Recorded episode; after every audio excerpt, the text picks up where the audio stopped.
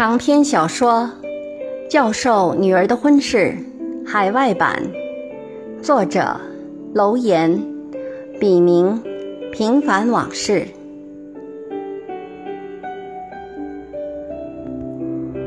仅以此书献给那些在异国天空下挣扎过、奋斗过、迷茫过、失去过，更收获了的人们。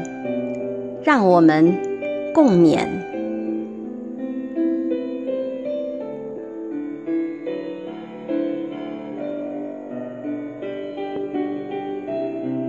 第六章：难得和谐。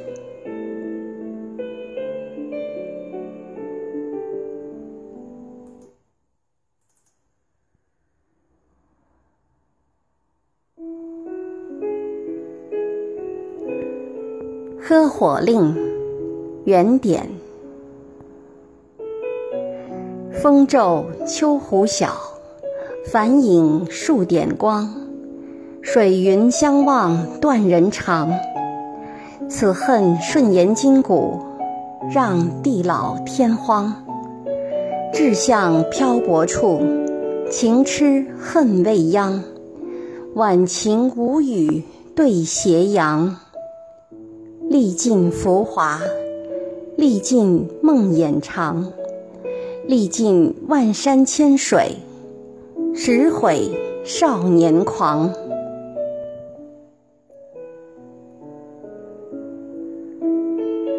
第二天一早，康就带杰去家附近的银行开户存钱，没想到当场就被拒绝了，因为按银行的规定。客户开新户头要有 ID 和社会安全号，两者缺一不可。康猛然想起半年前自己也曾犯过同样的错误，忍不住自言自语道：“怎么忘得一干二净了呢？忘记什么了？”杰不解地追问道。康不想让杰因此责备他，马上敷衍道：“哦，没什么。”等把杰先送回家，康这才去了实验室。正好昨天的实验结果出来了，似乎很理想。康就想拿去让老板看看，在老板的门前连敲几下，里面却一点动静都没有。康正准备离开，恰巧同事小王从旁边经过，便告诉他，老板去药厂开会了，要过两天才能回来。康回到实验台前，坐在那里发了会儿呆，就打开电脑想浏览一下新闻，正准备输入密码，突然萌生了一个念头：何不趁老板不在，把杰的 ID 和身份证办下来呢？想到此，康连白大褂也没脱，就急匆匆地往家赶。一进门，见杰正坐在那里吃东西呢。怎么又跑回来了？姐很诧异。老板不在家，实验可以晚上做。我想把你的事先办利落了，省得将来还要再请假。康面带得意地说：“你还没吃午饭吧？我以为你不回来，所以就热了点剩饭，锅里还有点粥，我再给你煎两个荷包蛋吧。”杰看到康这样急三火四的样子。关心地问他：“我这会儿不饿，你先把饭吃完，我去拿你的护照。我吃的差不多了，还是我自己去拿吧，不然我刚归拢好的东西又会被你翻得乱七八糟的。哦，对了，要照相，你最好简单打扮一下，我到车里等你去。”康说完，转身出去了。杰把东西放回冰箱内，抹了点口红。梳了梳头，又找出一件鲜艳点的外套穿上，然后在镜子前照了照，总觉得缺点什么，于是去壁橱里找出一条纱巾系在脖子上，这才满意的从家里出来。你磨蹭什么呢？这么老半天，快上车吧！康有点不耐烦了。为你添光加彩，这都不懂，真是一个农民。杰忍不住回敬道：“农民，农民怎么了？你是城里人，又有啥了不起的？还不是嫁给我当老婆？”杰本来是半开玩笑，没想到康有点要跟他急的苗头。杰并不想因为这点小事和康争吵，逞那一时的口舌之快。再说，也是自己失言在先挑起来的。无论如何，揭人家的短就是自己的不对。他想缓和一下气氛，于是打个圆场道：“农民好啊，你自己不也总说农民最伟大吗？闯王李自成就是农民。”怎么，你这会儿又突然没自信了呢？谁没自信了？我是看不上你们这些四体不勤、五谷不分的城市人。没有农民大爷种粮食给你们吃，还不早都饿死了？康余怒未消，说话一点不客气。哼，真小气，典型的小农意识。杰愤愤不平。小声嘟囔了一句：“下车，你马上给我下车！”康再也忍不住了，火冒三丈的大声呵斥道：“你至于吗？一点幽默感都没有，真不像个男人！”杰也急了：“你瞧不起我，就别和我这个农民结婚呐！谁像男人，你找谁去？你……”真是神经病！两人唇枪舌战，又打起嘴仗来。杰一脸不屑，下车，狠狠把门一甩，跑回家去了。康则气急败坏地锁好车，独自往实验室的方向走去。杰回到地下室里。就开始怒气冲冲地收拾行李，恨不得马上一走了之。他提着行李走到门口，突然意识到了什么，能去哪里呢？他颓丧地松开手里的东西，整个人跌坐在地毯上。去哪儿买机票？又如何去机场呢？他真是气昏了头。这里是美国，不是那个他熟悉的到处有援手，抬起脚想到哪里就能到哪里去的故乡啊！在这陌生的国度里，他目前连一个当地孩子的生存能力都没有，人地两生，加之语言又不通，真是寸步难行。杰越想越窝囊，越想越憋气，于是扑到床上，呜呜地哭了起来。过了好一会儿，才稍微消了气。人有时真是奇怪，好坏之间仿佛只隔了一堵墙，一不小心就走到了另一边。杰在心里把康骂得一无是处之后，却又开始念及康的好处，细数他身上的优点，比如有上进心、勤俭和吃苦耐劳。再说自己的父母身为大学教授，可以说是阅人无数，又怎么会那么没有眼光，笨到非得找一个什么都不是的人给自己？做丈夫呢？也许是时差的原因，想着想着，杰就昏昏沉沉的睡了过去。再说，康回到实验室，见偌大的一层楼空无一人，他们都去哪儿了？耗子房，或者和他一样趁老板不在开溜了？康想继续做他的实验。可就是不能集中精神，脑子里像塞满了棉花。有什么了不起的？不就是有个好爹妈吗？出国还不是靠我？康在心里恨恨地抱怨着，像一个赌气的孩子，又像是在给自己打气。他还由此得出一条最自以为是的结论，那就是女人不能惯，否则就要瞪鼻子上脸。康颠三倒四的絮叨半天，忽然触碰到心里一处柔软的地方。唉，姐也不容易，白天一个人待在不见天日的地下室里操持家务，却从没有埋怨过什么，还把家收拾得井井有条，让我过上了从未有过的舒心日子，真可谓饭来张口，衣来伸手。将心比心，自己也就是给了他一次出国的机会，住的。却是狗窝一样的破房子。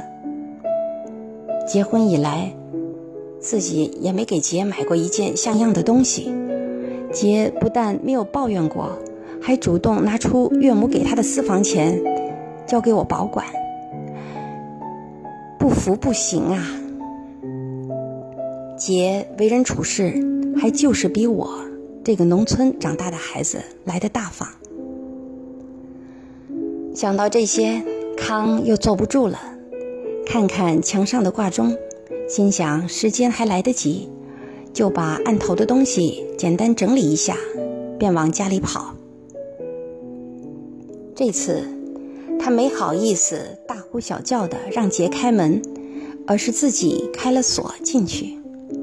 看到席梦思垫子上熟睡的杰，康的心里十分愧疚。于是，跪在地毯上，轻轻地摇醒杰。杰，起来吧，我带你去办 ID。杰睁开眼，看见是康，没说话，起身去了趟洗手间，出来说：“走吧。”康原以为杰会骂他几句，他甚至都想好了为自己辩解的话。没成想，杰就像把之前发生的一切都忘记了似的，只字未提。这反倒让康更无地自容，也想说点什么，可男人的面子又让他开不了口。康就是这样的人，明明知道自己错了，也不愿意认输。与其说些软话，他宁可用行动去加倍的补偿杰。康走到车前，破天荒地为杰打开了车门。一路上，他主动和杰聊了一些他自己认为是奇闻异事的东西。杰明白，康在主动示好，这已是很不容易了。要说先前他还是因为骄傲，故意装出一副无所谓的样子。这时心里真的舒服多了，于是也主动和康聊起天来。康先带杰办了社会安全号，然后又去州的交通管制部门办理 ID。由于有康的前车之鉴，一切都办得很顺利。在回家的路上，杰问康。这两样东西有那么重要吗？当然，他们就好像国内的身份证和户口本一样，在美国没有他们，你就寸步难行。真的啊？那我们得好好庆祝一下。今天我们还去中国城吃饭，你不反对吧？还真让杰猜对了。康的第一反应就是不。昨天才去过饭店，今天又去。这不是浪费钱是什么呢？但看到杰兴高采烈的样子，到了嘴边的话又硬生生的咽了回去。随你吧。杰看康回答的有点勉强，就好言安慰他：“别心疼，钱是人赚的，我们这么年轻，还怕挣不到钱吗？我们说好了哈。”以后无论生活中有什么值得高兴的事，都要庆祝一下，你看如何？好，好，好。康一连说了三声好，显然是真心赞成。我就知道你也可以通情达理的。杰的表扬让康听上去很受用，不禁有些飘飘然。两人这次去了一家火锅店，都吃得有些东倒西歪，康更是过足了瘾。康小的时候经常挨饿，最受不了的就是别人糟蹋粮食。吃火锅时，他也承袭了这种思维，有一种非把花出去的钱吃回来的执着，否则就视为浪费。所以每次都吃到快站不起来时，才依依不舍地住口。两人回到家后。杰主动给康放了一澡盆热水，然后说：“你今天劳苦功高，去泡泡吧，算我借花献佛，慰劳你的。”康躺在热气腾腾的澡盆里，感到无比的惬意。想想一天发生的事，忍不住自言自语道：“能娶到杰这样的女人。”真是我上辈子修来的福气。康又想起杰来美后的种种表现，很快就被一种幸福感笼罩起来。想着想着，竟然头枕在浴缸的边沿上打起了盹儿。要不是姐等了半天，见里面没有动静，推门进来查看，康的美梦。还不知道要做多久呢。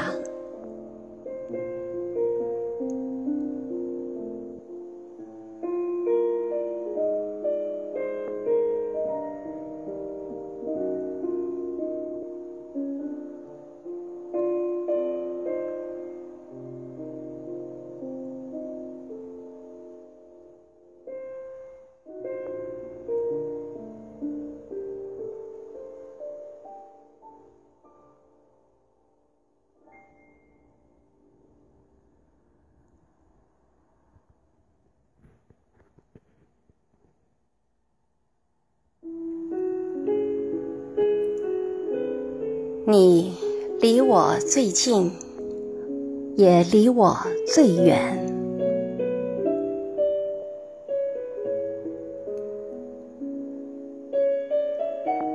你是风的魂，月光下的浪漫，让你邂逅我的忧郁。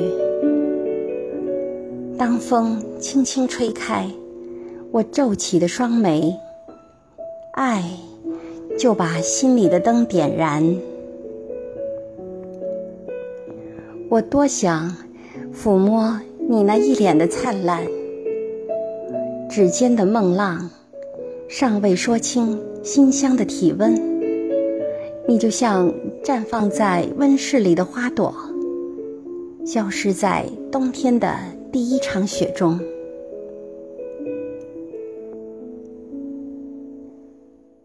我把手放在心上，已然不记得你的模样。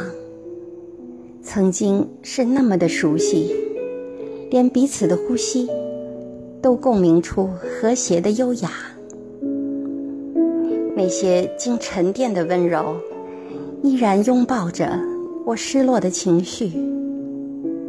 岁月孕育出的默契，转眼。变成离别的惆怅，你就像偶尔坠落的流星，曾用妩媚的光芒照亮我驻足的小径，让我在绚丽中陶醉。从此，黑暗不再猖獗。当苔绿被落叶遮盖。也窒息了我思想的呼吸，浑身的冰冷，是因你离去的孤独。没有你抱怨的唠叨，我再次迷失了跋涉的方向。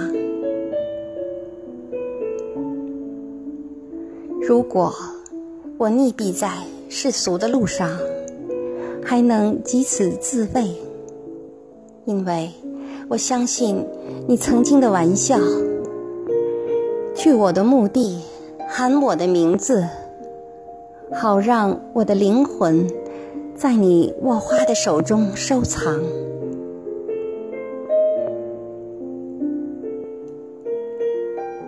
你离我最近，又离我最远。你是我昨天的月亮，今天的梦。